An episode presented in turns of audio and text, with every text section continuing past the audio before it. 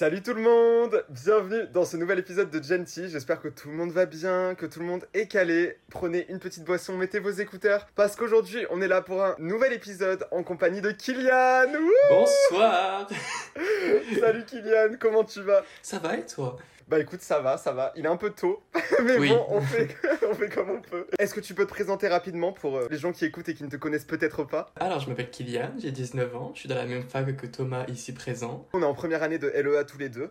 Aujourd'hui, on va parler d'un sujet qui nous tenait à cœur parce qu'on trouve que c'est important d'en parler, puis surtout on aime bien parler de la communauté LGBT ici sur le podcast. Mhm. Donc, Aujourd'hui, on est avec Kylian qui a fait son coming out euh, il y a quelques temps, il me mhm. semble. Est-ce que tu peux commencer par euh, peut-être raconter un petit peu ton parcours si tu te sens à l'aise avec ça? Aucun souci. Je me suis jamais posé de questions sur ce sujet-là. C'est-à-dire que euh, pour moi, je m'en foutais un peu. Tout le monde savait déjà s'ils aimaient les filles ou patati patata. Moi, je m'en foutais complet. Je calculais pas les rumeurs. C'est-à-dire que moi, je faisais ma petite vie, j'allais en cours, je faisais mes sorties, mhm. et voilà. C'est pendant les vacances de mes 14 à 15 ans donc c'était en 2016, si je dis pas de bêtises. Ça remonte. Ah oui, un peu, déjà presque 5 ans je crois. Durant l'été 2016, je me suis posé dans ma chambre et je me suis posé beaucoup de questions et je me suis dit mais c'est dingue, genre les filles ne m'attirent pas tant que ça. Par contre, en revanche, les garçons, je trouvais ça plutôt mignon, tu vois.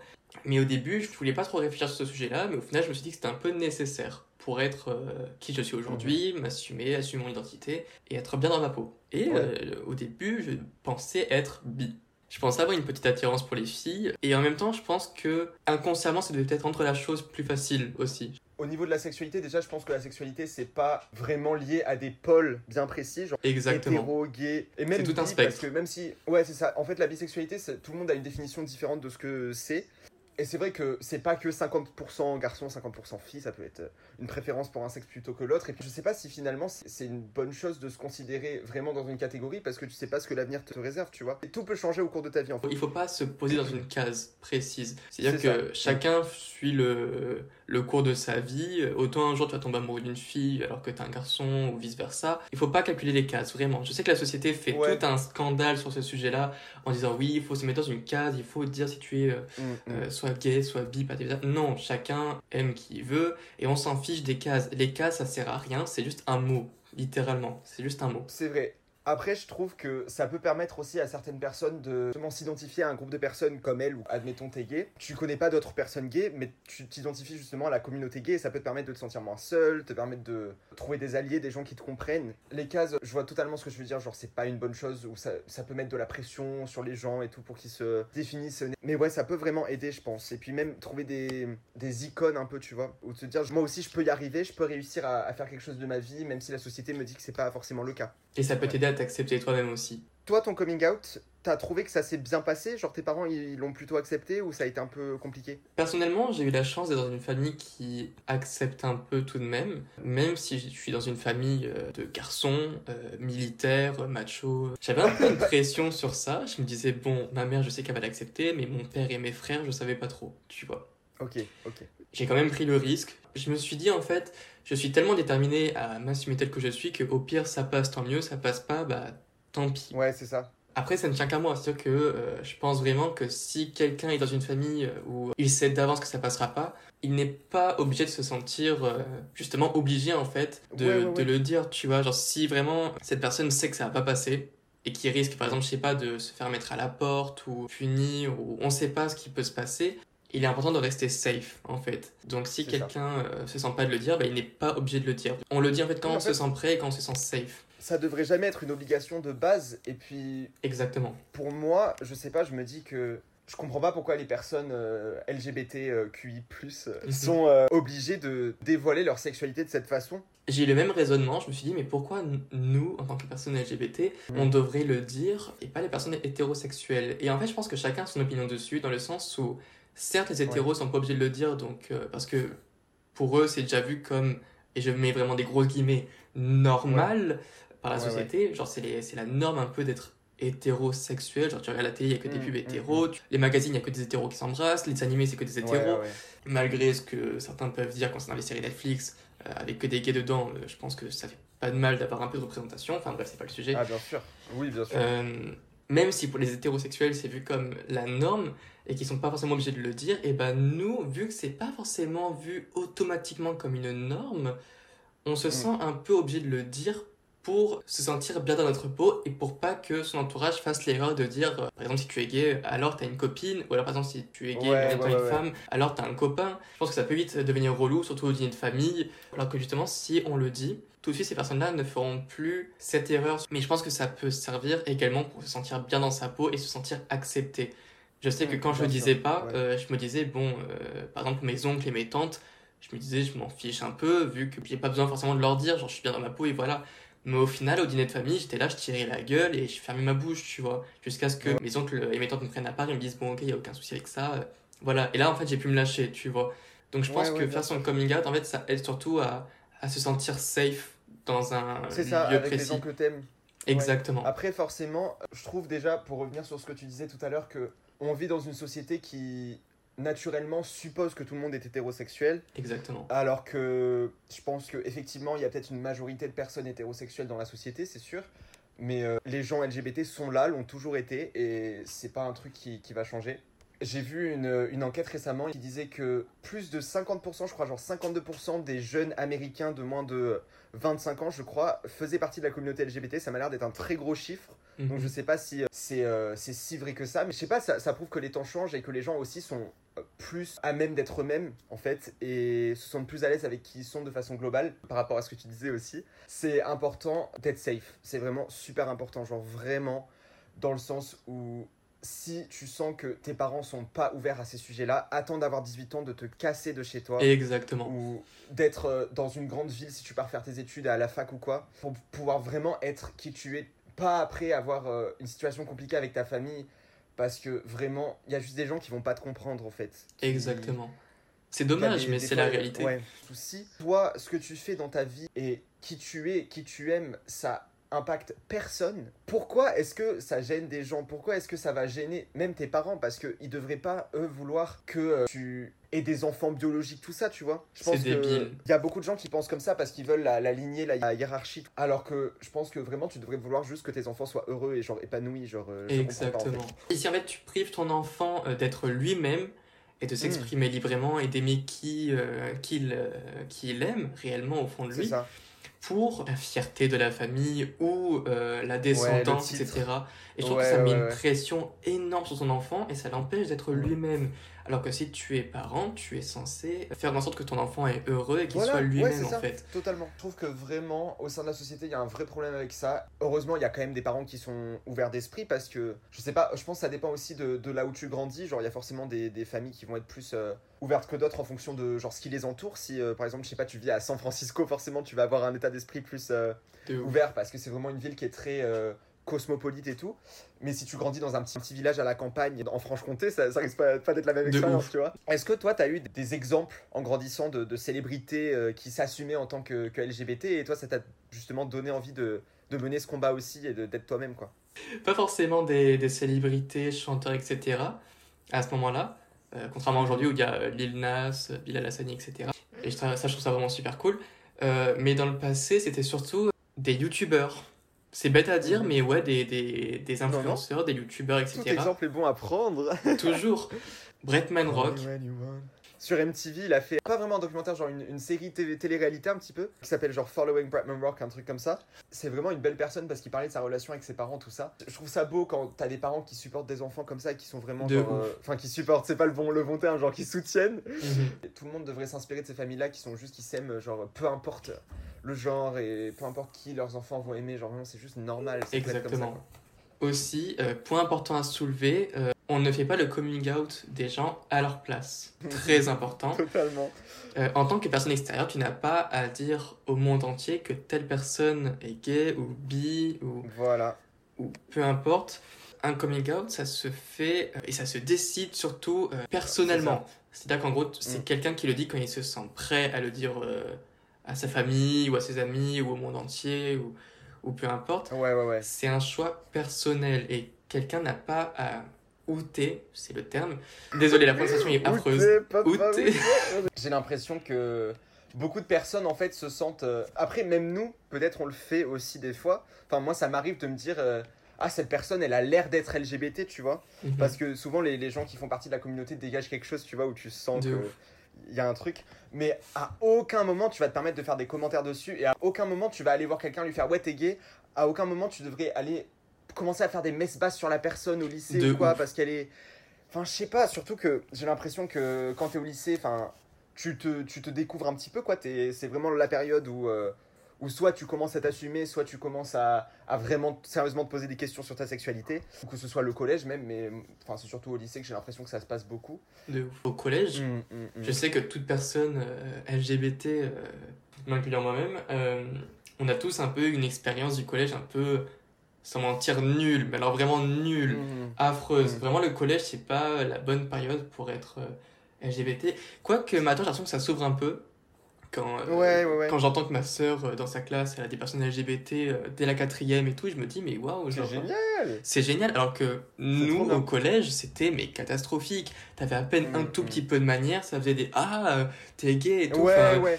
Frère, Parce que ça, les manières, attention, c'est un gros truc. Genre, Oh là là. qu'une personne est un petit peu, entre gros guillemets, maniérée, genre, direct, ça va commencer à lâcher des tégués, des machins.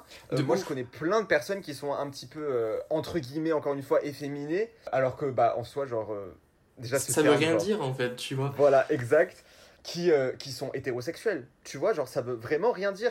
La façon dont une personne se comporte, euh, je sais pas, dans sa, dans sa façon d'être, en fait, devrait pas, te- toi, te, te faire dire, oh là là, euh, vas-y, je, je connais son orientation sexuelle, euh, je suis capable de, de tout savoir sur elle, et du coup, je vais aller en parler à tout le monde. Enfin, au bout d'un moment, euh, non. C'est à la personne de le dire, comme tu disais, et puis c'est à la personne de déjà trouver ce que elle, elle ressent avant de, de dire quoi que ce soit, ou qu'on dise quoi que ce soit sur elle. Tu vois ce que je veux dire? Enfin, vraiment, Mais en plus, où t'es quelqu'un, ça peut avoir tellement de conséquences. Nous, en tant que personne extérieure, on peut pas forcément savoir ce que la personne vivrait si euh, Voilà. euh, on faisait son coming out à sa place, tu vois. Mais certains ont des familles qui n'acceptent absolument pas, un entourage très Ouais. Vraiment, où t'es quelqu'un juste euh, dans un contexte, par exemple, d'une dispute ou quoi que ce soit, non seulement c'est dégueulasse, horrible. mais en plus de ça, ça peut avoir des, conséquences pardon, mais désastreuses sur la vie de la personne. Ça Mm. peut euh, entraîner mais tellement de choses en fait. C'est pas quelque chose à prendre à la légère en fait. Du coup, s'il y a des personnes qui nous écoutent et qui traversent un peu une période euh, compliquée à l'école, que ce Mhm. soit au collège, au lycée ou peu importe, ça va passer. C'est-à-dire qu'en gros, il n'y a rien de Ouais. plus éphémère que le collège et le lycée. Au, bout- enfin, Vraiment. au bout d'un moment, ça se termine.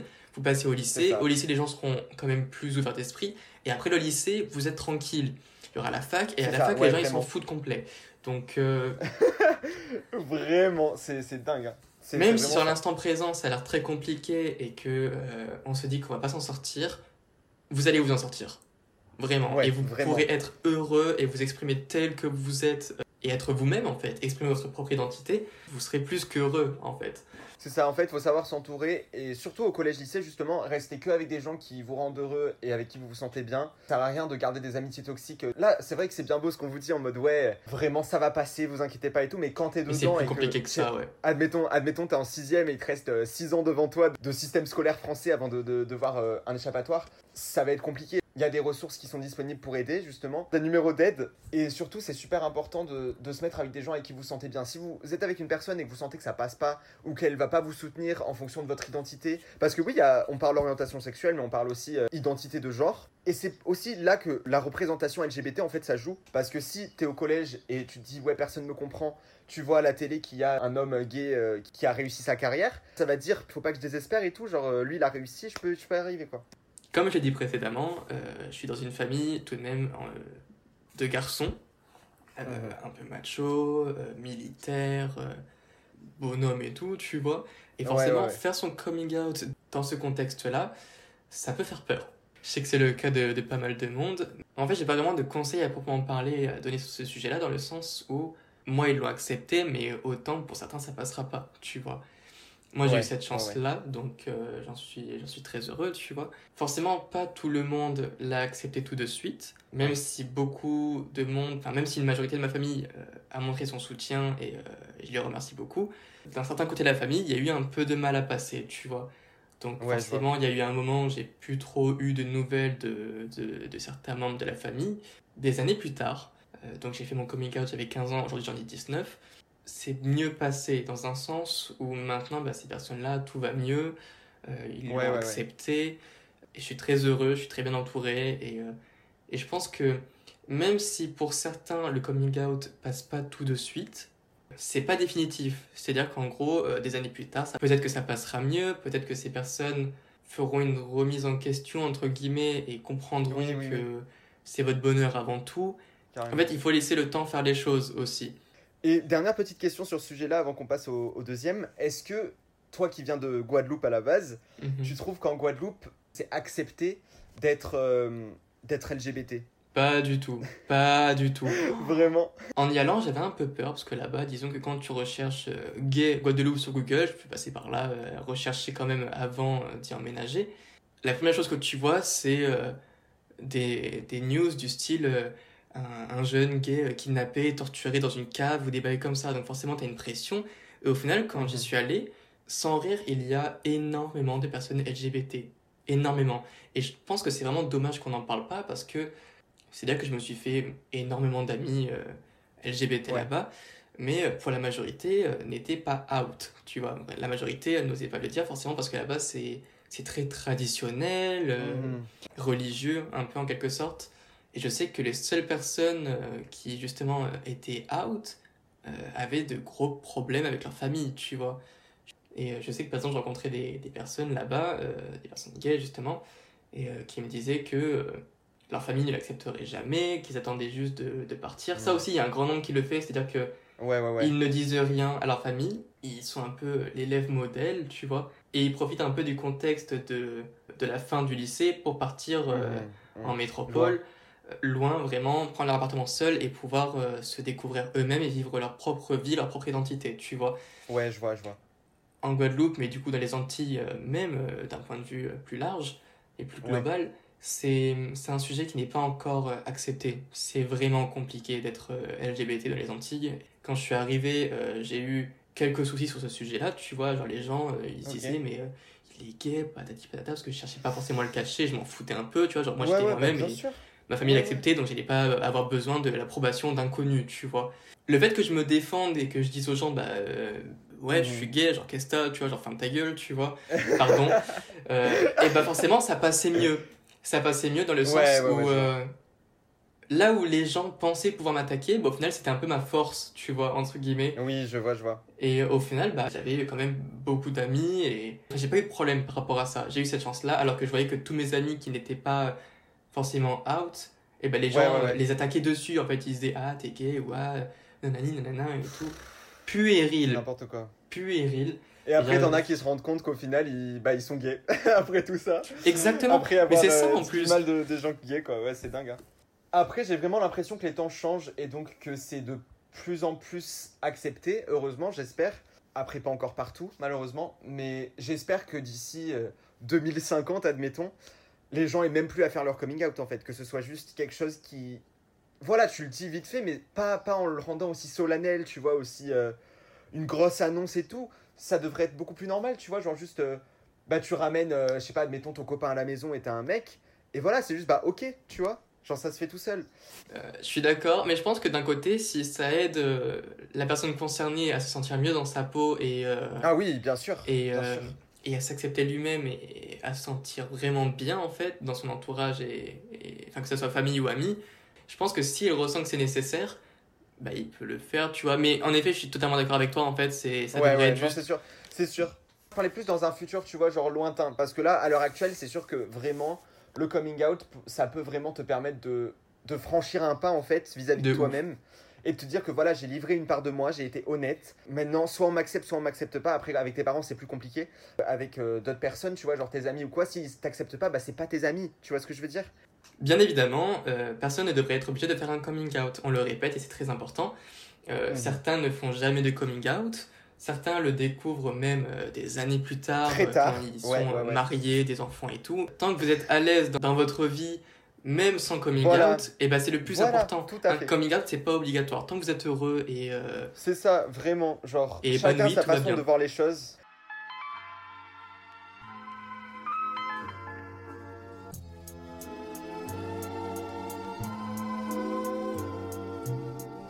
Donc le deuxième sujet qu'on avait, en gros, on voulait parler un petit peu de la vie après les études, euh, voilà, grosso modo, parce que nous on est en fac, mais on peut adapter ça un petit peu euh, à un public plus large. Personnellement, je suis perdu. perdu, perdu, perdu. Je sais pas ce que je veux faire. J'ai eu des idées, mais ça change euh, tous les jours. Genre, je suis là, ah, en fait, j'ai envie de faire prof. En fait, non. En fait, j'ai envie de faire ça. En fait, j'ai envie d'être journaliste. En fait, ah. Mon projet actuel, même si, bon, il est un petit peu tiré par les cheveux, et puis même avec le Covid, je sais pas trop ce qui va se passer, c'est après, en gros, ma licence en France, partir à Dublin et genre faire une, Oh. une équivalence, une licence là-bas. J'ai pensé peut-être à faire genre euh, français et business, mais je suis pas sûr, donc euh, à voir. Et après, bah, trouver un travail à Dublin, mais vraiment, genre, ça va clairement changer au cours de, de le- des années, là, dans les deux années qui suivent. Donc, peut-être journaliste, ça m'intéresserait en vrai. En plus, c'est un peu en lien avec le podcast et tout, donc euh, je sais pas. Ou alors, euh, ouais, faire un truc plus genre prof, prof à la fac, hein. pas au collège-lycée, attends, De flemme. ouf, de ouf, flemme. Et toi, du coup? Personnellement, je suis perdu aussi. J'ai l'impression qu'il y a un peu un tabou sur ce sujet-là, en mode genre, euh, faut Mhm. pas dire trop fort qu'on est perdu, ou c'est un peu la honte et tout. ouais, ouais. Alors que euh, on est beaucoup à être perdu. Genre quand je discute avec d'autres personnes, je vois qu'en fait on est tous un peu dans la même situation. On, on a tous un peu un avenir un peu flou. On sait pas vers où on, on se dirige en fait. Personnellement, je sais pas vers où je vais. Je sais que je veux cette licence, que je veux mon diplôme. Voilà. Euh, après, je pensais peut-être euh, être steward pour Ouais. voyager, etc. Mais au final, c'est un projet qui est susceptible de changer, tu vois. Disons que je vais pas me fixer un, un projet précis en tête. Ouais, autant le contexte va avoir un impact sur euh, mon projet, autant le Ouais, corona, il va annuler plein de choses, ou il va lancer d'autres Ouais, carrières. On sait Mhm. pas. Disons qu'en fait, on est dans une période un peu floue en ce moment. Totalement. Tant qu'on est dans la pandémie, on pourra pas, on pourra pas vraiment choisir quoi. Exactement. Mais en fait, disons qu'on est tous un peu perdus, et même au lycée, par exemple, genre, euh, pas forcément durant la fac, mais aussi au lycée, par exemple, euh, d'un point de vue personnel, je sais que durant tout mon lycée, je savais pas ce que j'allais faire après le bac. Je, je me disais, De je vais être ouf, on te demande de perdu. choisir alors que t'as 17 ans quoi. De et à ouf. 17 ans, on n'est pas forcément en mesure de, de choisir ce qu'on veut faire de notre vie. Et puis même, rien que mes parents, en fait, à la base, ils avaient prévu de faire quelque chose de totalement différent de ce qu'ils font actuellement. Et je pense qu'il y a beaucoup de gens qui sont dans ce cas-là, qui se lancent un petit peu dans des études pour un métier précis et qui se disent non, c'est sûr, je vais faire ça. Au final, tu te retrouves dans un truc totalement différent. Donc forcément, il y a des gens qui arrivent à faire ce qu'ils voulaient faire à la base. La vie est faite de tellement d'aléas et de choses que tu peux pas calculer que forcément, quelque part dans ton parcours, va y avoir euh, une variante qui va faire que tu vas te retrouver dans une certaine formation plutôt qu'une autre ou avoir un certain job plutôt qu'un autre. Tu vois, c'est c'est dingue, hein, mais ça, c'est tout est si susceptible au changement, quoi. Et même, genre, tes centres d'intérêt peuvent évoluer, tu peux découvrir de, Mhm. des nouvelles choses que tu ne connaissais pas avant et, euh, Voilà. et les aimer et euh, vouloir en faire ton métier. Donc, euh, beaucoup de facteurs rentrent en jeu, en fait, concernant notre avenir. Ouais, ouais, ouais. et pour trouver notre voie. Et forcément, ça n'arrive pas tout de suite, parce qu'on demande ça trop tôt. On te demande, t'as à peine 11 ans, on te dit, bon, qu'est-ce que tu veux faire toute ta vie? C'est très angoissant, je trouve. Choisir même, même ta filière en soi, c'est déjà. Enfin, les anciennes filières, parce que maintenant, c'est plus quelque chose qui se, qui se fait. Mais à l'époque où il y avait LESS, c'est- ou STMG, ou euh, STI2D, tout ça, il fallait euh, choisir déjà dès ta seconde, déjà un secteur un petit peu de prédilection, quoi. Et euh, maintenant, c'est plus trop le cas avec les, les options, donc tu peux choisir des, des choses assez différentes, quoi, genre euh, histoire géo, économie, anglais, si tu veux. On te demande de choisir très tôt, et je crois j'ai vu en Allemagne qu'on demandait aux enfants dès 11 ans de choisir. Genre littéralement dès 11 C'est ans choisir déjà un premier truc. C'est dingue, hein. Tu sors de la primaire, qu'est-ce que tu vas choisir ton avenir, genre? De ouf, faut laisser le temps aux gens de, de se développer euh, en tant que personne, quoi, avant de choisir ce que tu veux faire comme carrière, parce que bah, forcément ça va changer. Après, forcément le système il a été mis en place et tout pour, euh, pour fonctionner comme ça, donc euh, on fait avec, mais euh, je sais pas, c'est compliqué. Mm. Mais je trouve que c'est trop tôt en fait pour choisir son avenir. Et même l'idée de faire le même métier toute notre vie, c'est quelque chose Ça qui m'angoisse énormément. Ah mais Moi oui, aussi. pareil. Ouais, ouais. Après maintenant, disons que ça a un peu évolué dans le sens où euh, avant, oui, tu, tu faisais le même métier toute ta vie, tu galérais. Ouais, maintenant ça change. Et maintenant, disons que tu, tu peux faire une reconversion plus facilement qu'avant, si je dis pas de bêtises, Mm, mm, mm. dans le sens où Totalement. si tu veux faire, enfin, si tu veux changer de métier du tout au tout, bah, c'est tout de même possible. Il y a une énorme pression dans le sens où on ne sait pas vers où on va, on ne sait pas ce qu'on va faire plus tard, on n'a aucune Ouais, idée de notre ça. avenir. C'est quelque chose qui peut angoisser, mais euh, il faut se dire qu'en fait on est nombreux dans ce cas-là et que un beau jour en fait on trouvera notre voie grâce à notre développement personnel en fait, avec les expériences. euh, que tu auras acquis au cours de ta vie, au cours de, de tes projets, de tes études, tout ça. Et même, genre, juste de tes relations, tout ça. Enfin, forcément, dès que tu vis un truc, même si ça va être quelque chose de négatif, ça va t'apporter. C'est genre, euh, tu sais, le- l'expression un peu genre, euh, qui te tue pas te rend plus fort. Et tu vas apprendre des choses au cours de ta vie qui vont faire que tu vas euh, évoluer. Et j'avais un prof en quatrième qui avant, je crois, était euh, mécanicien un truc. Et après, il est devenu prof de maths pour ses genre trois dernières années avant sa retraite. Même ma prof d'anglais de, de terminale, elle était euh, hôtesse de l'air en plein milieu de, de sa carrière. Elle s'est dit, bah non, en fait, je- j'aime plus ça et j'ai envie de faire autre chose. Et elle est devenue prof d'anglais. Tu vois, genre vraiment, c'est quelque chose qui se fait parce que c'est vrai que quand tu fais un métier pendant, admettons, tu vas avoir 50 ans où tu vas travailler dans ta vie, enfin, déjà, c'est énorme. Il faut être dans quelque chose qui te plaît. Les gens qui Ah oui, font un boulot ouais. rien que pour l'argent, déjà à la base, oui, ok, l'argent c'est une grande partie de, la société où on vit et tout, et donc il faut de l'argent pour vivre et pour euh, un peu se classer dans les échelons et tout. Mais t'as un métier qui te fait gagner, euh, je dis des conneries, genre euh, 4500 par mois, ce qui est genre énorme, ça te plaît pas. Genre autant faire un métier qui te plaît plus, mais où tu vas gagner moins, parce qu'en soi, l'argent, il en faut, je trouve, enfin, j'ai une vision un peu euh, bizarre par rapport à ça, dans le sens où, pour moi, il faut pas avoir trop d'argent. Genre, quand t'as trop d'argent, tu perds tout le sens des réalités, tout le sens de tout. Et donc, toutes les célébrités qui sont là, qui ont euh, des milliards d'euros, ou de, de dollars, ou je sais pas quoi, tu te rends plus compte de la valeur de l'argent, en fait. Sauf si, évidemment, tu l'as acquis durement en travaillant et tout pendant des années. Genre là, c'est différent. Il faut assez d'argent pour vivre, pour vivre confortablement. Mais il faut forcément essayer de trouver un, un boulot dans lequel tu te sens bien, quoi. Parce que si tu vas passer toute ta vie à le faire, euh, ça sert à rien de gâcher sa vie, tu vois. Exactement. L'argent, euh, ça motive, ça te motive à aller au travail et, et même si tu n'aimes pas forcément ton boulot, mais c'est vrai que sur le long terme, Oui, ça Ouais. Disons que le matin tu te lèves, t'as pas envie d'aller au boulot, t'es là dans ta voiture, t'es démotivé, euh, même si à la fin du mois t'auras un gros salaire, Mm. bah, au final t'es pas motivé, t'es es un peu triste ça. ou, ou irrité. T'as de l'argent, mais au final, euh, voilà. Admettons, ça, ça t'empêche de passer du temps avec ta famille. T'as un travail où, oui, certes, tu gagnes beaucoup d'argent, mais tu dois bosser des horaires de fou.